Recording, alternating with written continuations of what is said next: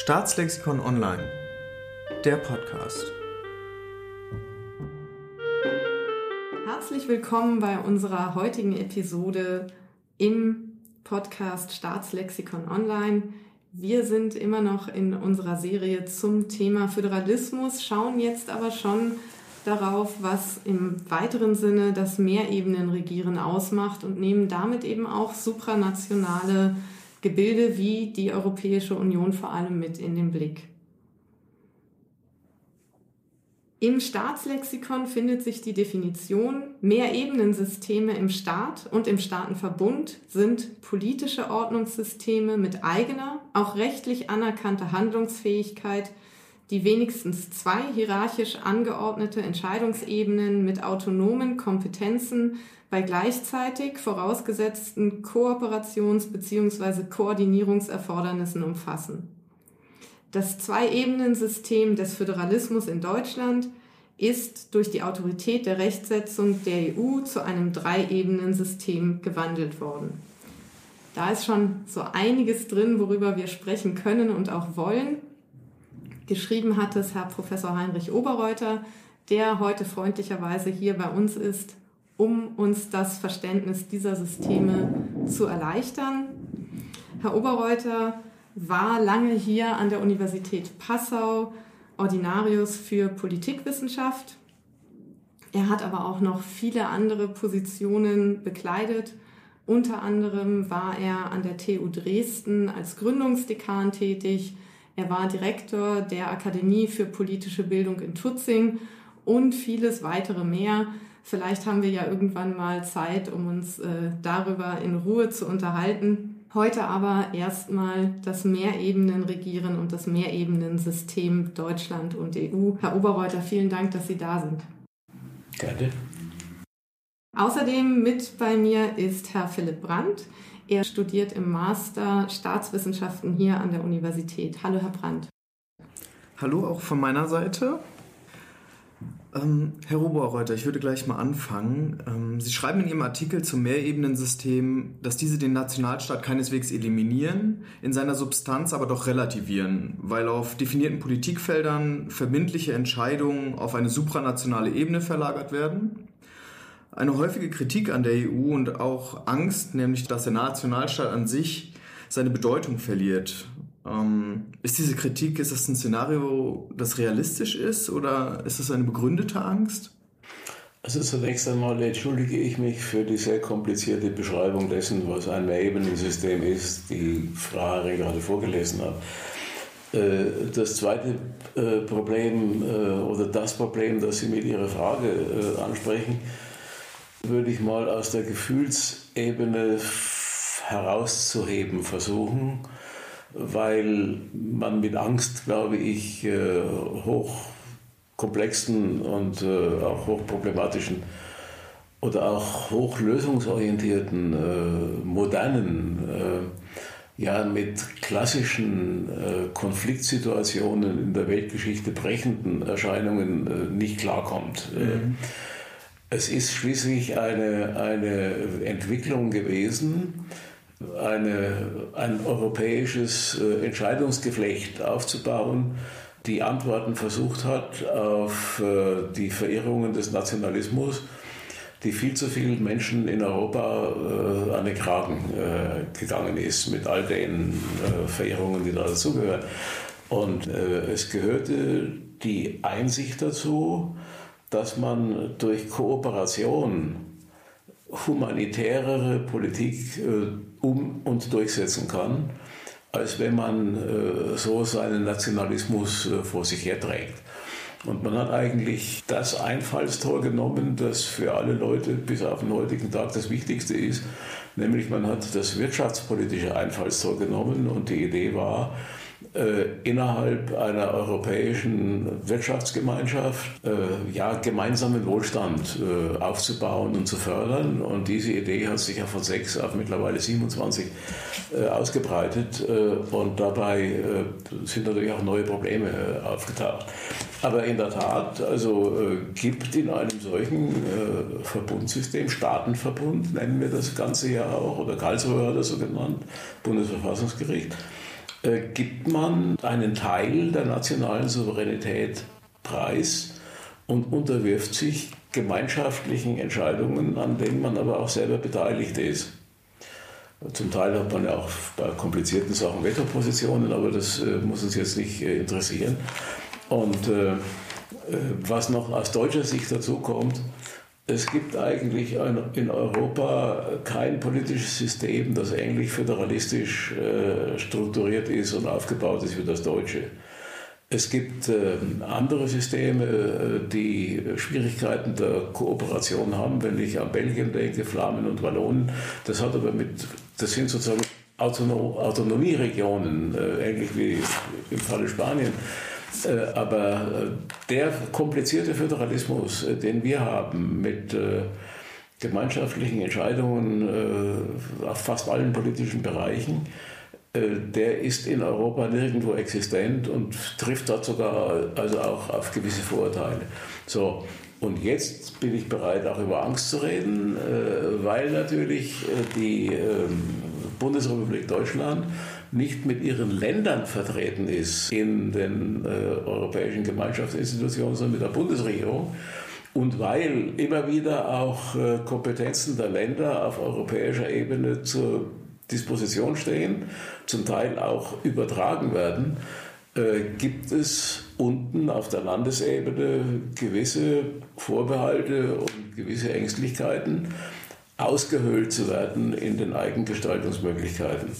Das ist ganz interessant und da gibt es auch äh, den einen oder anderen äh, Lösungsversuch. Ist zum Beispiel so, dass äh, im Europäischen Ministerrat, äh, wenn eine reine Landeskompetenz in Europa diskutiert wird oder auch beschieden wird, sitzt nicht ein Bundesminister im Europäischen Ministerrat, sondern einer der zuständigen Minister der Bundesländer vertritt dann dort die Bundesrepublik. Also es ist sehr kompliziert und sicher auch äh, äh, emotional herausfordernd gelegentlich.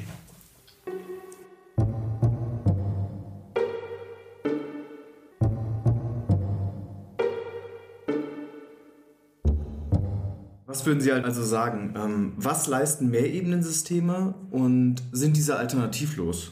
Naja, äh, wenn ich äh, mehrere Staaten äh, zusammenbringen will, egal wie die strukturiert sind, ob sie reine Föderalismen repräsentieren oder andere abgestufte Möglichkeiten, bleibt mir nichts anderes übrig, als ein Mehrebenensystem zu konfigurieren.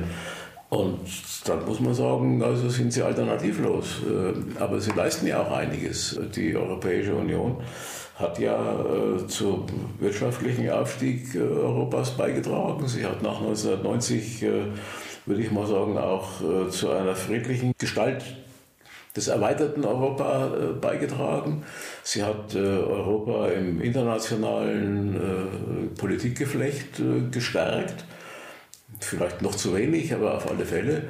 Und das muss in gewisser Weise in unserem Interesse sein, weil wir als Bundesrepublik Deutschland oder als England, äh, das ja raus ist und jetzt darunter leidet, äh, oder, oder als äh, Italien oder, oder Serbien und Kroatien, die ja noch rein wollen, sind wir einfach zu klein, äh, um in dem Konzert mitzuwirken. Und gerade wenn ich jetzt an die aktuelle Herausforderung der Energiepolitik denke, ist es schon ganz gut, äh, in einem größeren Verbund äh, agieren zu können. Und dann ist ein Mehrebenensystem, in dem nach Möglichkeit versucht wird, die nationalen Entscheidungsebenen mit einzubinden, äh, was nicht immer ganz effektiv gelingt, alternativlos, aber vernünftig.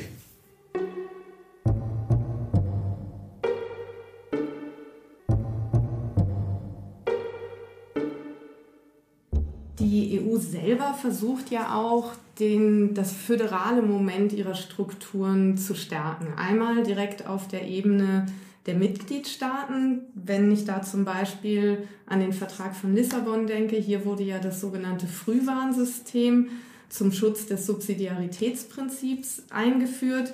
Vielleicht nur ganz kurz, ähm, damit das auch alle äh, unsere Zuhörerinnen und Zuhörer nochmal ähm, direkt vor Augen oder in den Ohren haben.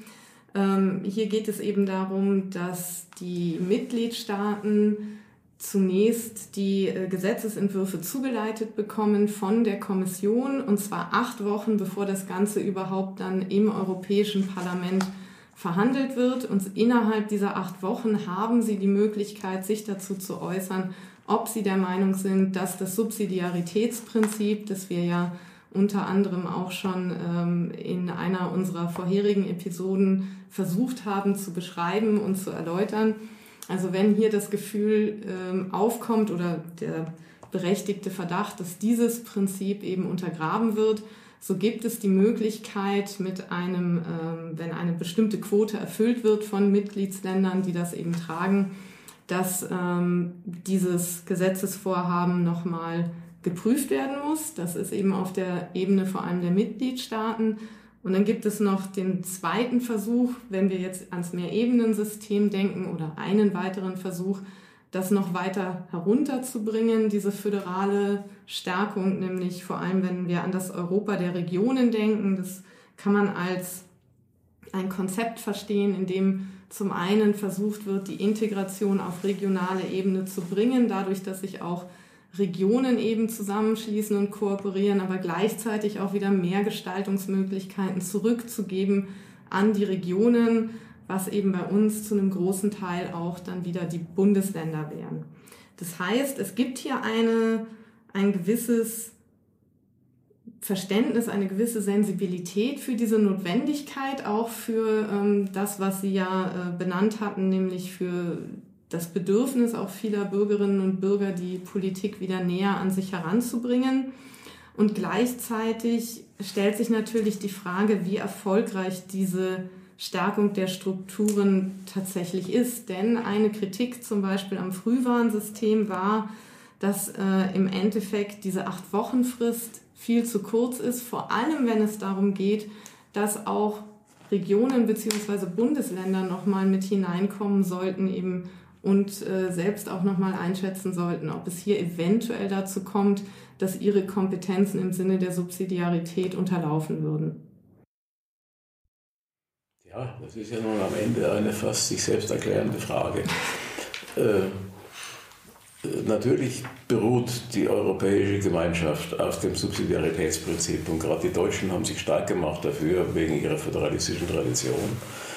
Äh, die Frage ist natürlich nur, äh, wie interpretiere ich Subsidiarität? Und äh, zu unserer Tradition gehört die Idee, dass man zunächst einmal die kleine Einheit alles machen lassen kann, was sie besonders gut kann und dass die große Einheit eigentlich immer erst dann zum Zuge kommt, wenn die kleine überfordert ist. In Brüssel scheint aber, glaube ich, seit langem zumindest wird das immer wieder auch gesagt, ähm, die Idee äh, vorzuherrschen, dass das Subsidiaritätsprinzip bedeutet, dass die große Einheit immer mehr kann als die kleine. Und äh, dass damit sozusagen von vornherein äh, die, die kleine Einheit äh, Schwierigkeiten hat, äh, zur Kenntnis genommen zu werden.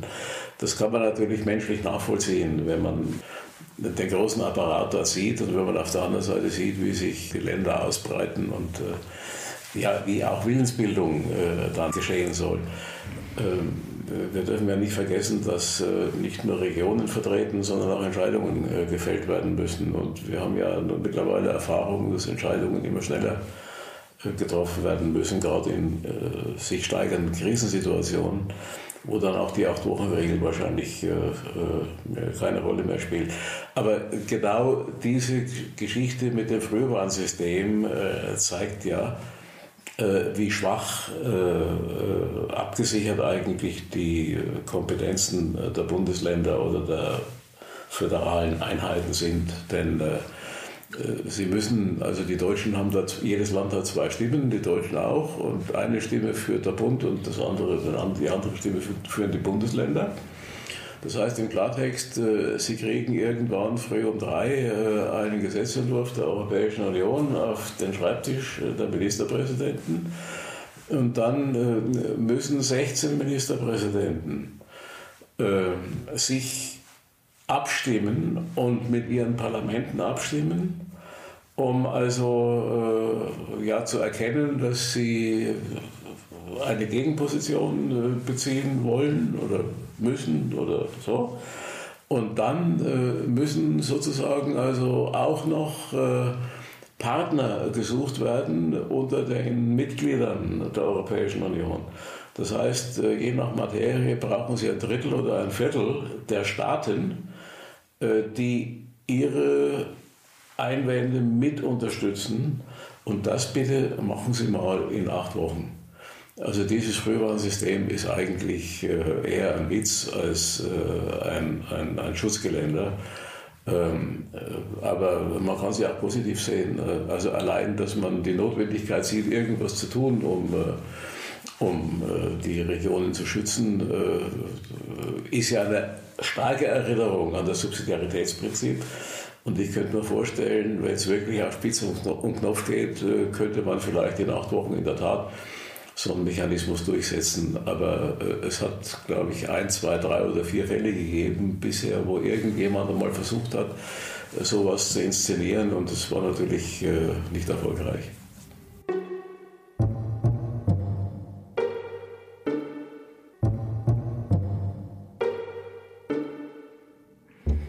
Und auf der anderen Ebene, die ich ja gerade schon mal angesprochen hatte, nämlich diesen Versuch, die Regionen stärker mit einzubinden, ähm, habe ich eben auch beim Lesen nochmal einen Hinweis darauf gefunden, dass es hier ja auch äh, staatstheoretisch ein Problem gibt, denn damit es im Föderalismus funktionieren kann, brauchen beide Ebenen Staatsqualität.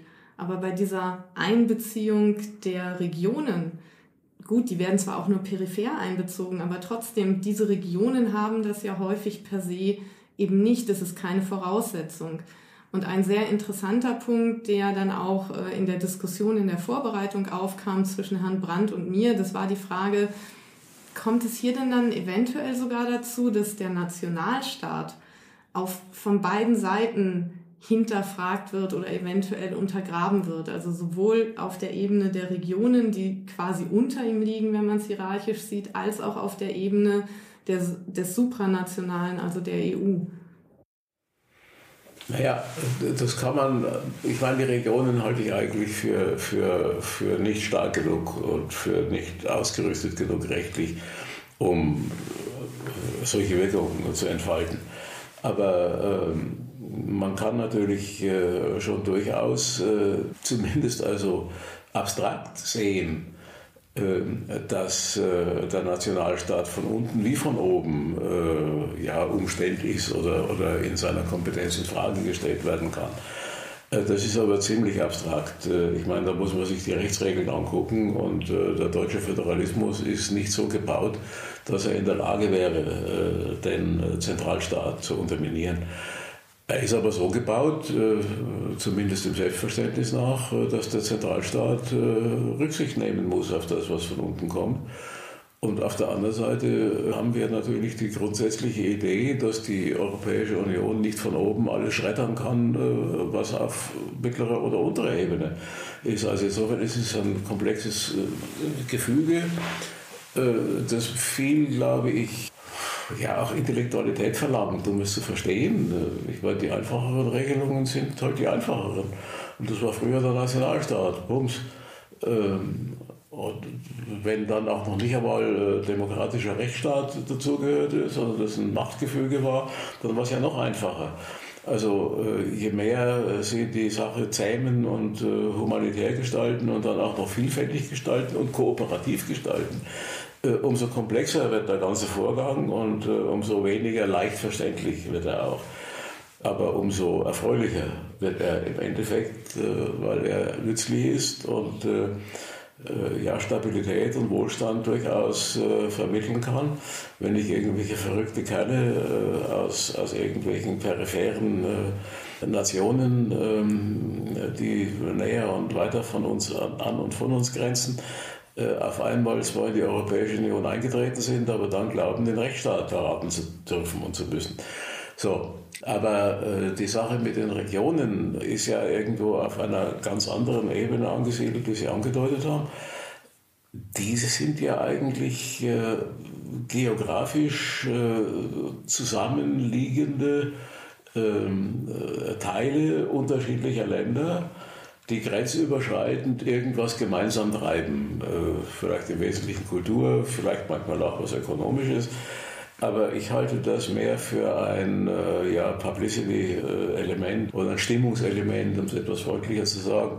Wir sehen es ja zum Beispiel, also äh, Passau als Teil einer solchen europäischen Region, Passau, also Bayern, Tschechien, Österreich.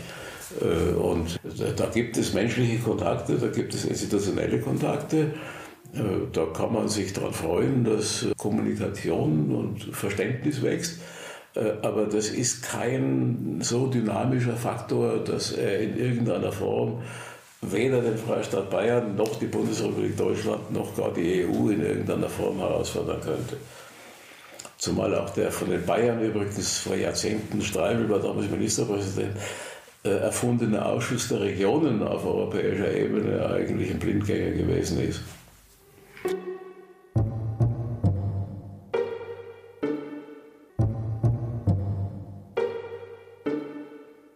Jetzt haben Sie eingangs schon mal die Beispiele genannt wie Schottland. Gut, das gehört jetzt ähm, selbst über Großbritannien nicht mehr zur EU, aber auch ähm, eben Spanien. Wir haben in einem anderen Gespräch auch schon mal über den Fall äh, Katalonien gesprochen. Vielleicht auch bestimmte Bestrebungen in, ähm, in Belgien. Sie haben auch gerade gesagt, die Regionen sind keine Herausforderung, aber wenn wir solche separatistisch orientierten Teile haben von Nationalstaaten, dann reden wir ja meistens darüber, ob das eine Herausforderung für den jeweiligen Staat ist. Aber könnte es auch eine für die EU werden? Naja, äh, für die EU als Institution zunächst mal nicht, äh, weil, wie soll man sagen, wenn ein Staat zerflettert, äh, also wenn Katalonien aus Spanien ausscheidet, dann bleibt Spanien in der EU. Und äh, wenn die Katalanen äh, helle im Kopf sind, dann würden sie dann vielleicht selber einen Antrag stellen, der EU beizutreten, aus zum Beispiel ökonomischen und vielen anderen äh, Gründen. Also äh, da, da, sehe ich eigentlich äh, jetzt so ein sehr theoretisches äh, Modell, über das wir reden. Da sehe ich eigentlich keine Chance, die EU, die EU herauszufordern. Ich sehe im Augenblick ganz andere Chancen, äh, die EU herauszufordern, die von, Zentral von Zentralstaaten ausgehen. Und äh, also auf der einen Seite haben wir ja im Augenblick äh, eine Reihe von äh, Auseinandersetzungen äh, in, um Polen und um Ungarn, äh, um die Frage, ob sie den vertraglichen Voraussetzungen, denen sie beigetreten sind, heute noch entsprechen. Ähm, mit Herausforderungen äh, der Rechtsstaatlichkeit, äh, mit äh, der Frage, wie soll ich das jetzt mal sagen, also einer, einer ähm, naja, konformen Anwendung von europäischen Zahlungsmitteln zum Beispiel. Selbst Korruption wird ja gelegentlich an der einen oder anderen Stelle unterstellt. Ähm, also äh, die, die wieder andere Herausforderung ist die, die aus der weitergehenden Erweiterung kommt. Ich meine, es waren mal sechs und es waren mal drei äh, oder vier äh, wesentliche Politiker, die die Sache vorangetrieben haben mit den 50er Jahren. Jetzt sind es 27 und wir reden darüber, die 27 noch zu vermehren wenn die Ukraine explodiert, äh, wird vielleicht also eines Tages auch der Beitritt der, der Türkei wieder eine aktuelle Rolle spielen mit den entsprechenden Herausforderungen, die von der politischen Bedeutung des Islam zum Beispiel dort ausgehen, die sich mit der Trennung von Staat und Kirche im äh, abendländischen Resteuropa überhaupt nicht vereinbaren lassen. Also äh, wenn man sich vorstellt, dass zu den 27 noch fünf oder sechs andere dazugehören, mit äh, ihren eigenen politisch-kulturellen Traditionen, geschichtlichen Erfahrungen und vielleicht auch äh, noch nicht zu Ende gegangenen Schritten auf eine ja, demokratisch-rechtsstaatliche politische Kultur dann gehen von da aus, äh, glaube ich, mehr Herausforderungen aus äh, als von äh, den Komplexen, die wir äh, vorhin besprochen haben. Und das könnte mehr oder weniger gefährlich werden. Und insofern würde ich auch nicht davon ausgehen, dass die EU in 10 oder 15 Jahren noch wirklich in der gleichen Form besteht, wie sie gegenwärtig besteht. Ähm, könnte auch sein, dass der eine oder andere wieder rausgeht, äh, wie wir das in England oder mit England äh, gesehen haben, weil ihm irgendwelche zivilisatorischen Zumutungen aus Brüssel und von den kollegialen Staaten einfach zu viel werden.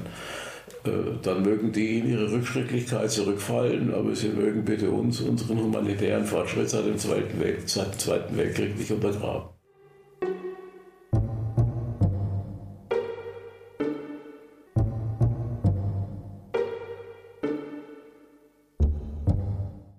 Sie haben es jetzt gerade nochmal angesprochen, äh, den Brexit, den Sie auch eingangs schon mal kurz äh, erwähnt hatten.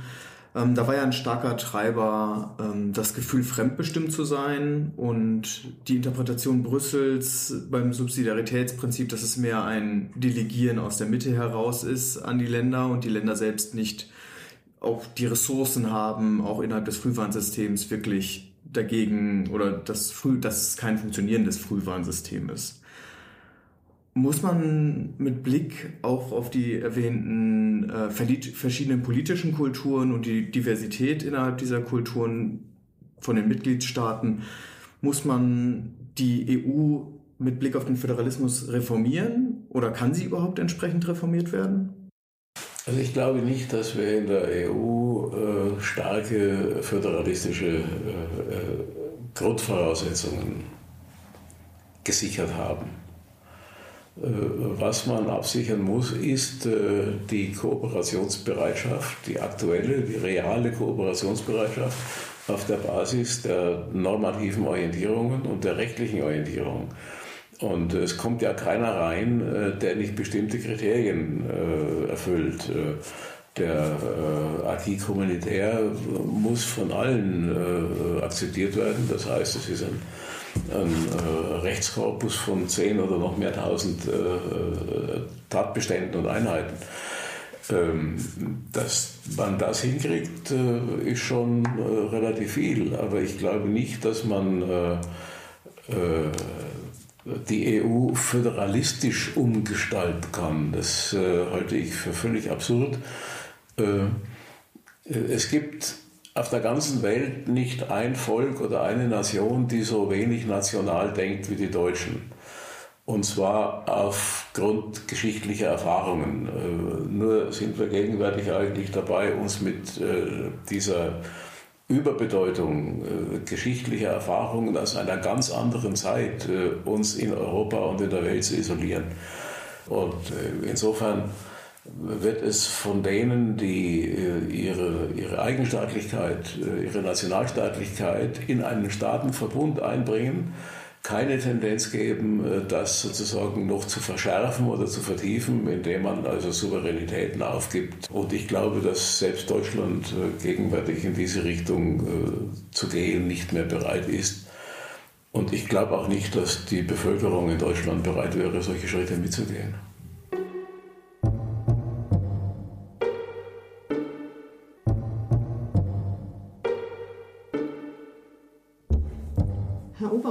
Vielen Dank. Wir haben, denke ich, wieder viel mitgenommen aus diesem Gespräch und bestimmt wieder äh, viel weiteren Diskussionsbedarf oder Diskussionsmöglichkeiten dann im Team. Wir freuen uns sehr, wir sind uns sicher, dass das für unsere Hörerinnen und Hörer auch so ist und äh, wir freuen uns auf die nächsten Gespräche. Vielen Dank, das war wirklich sehr interessant.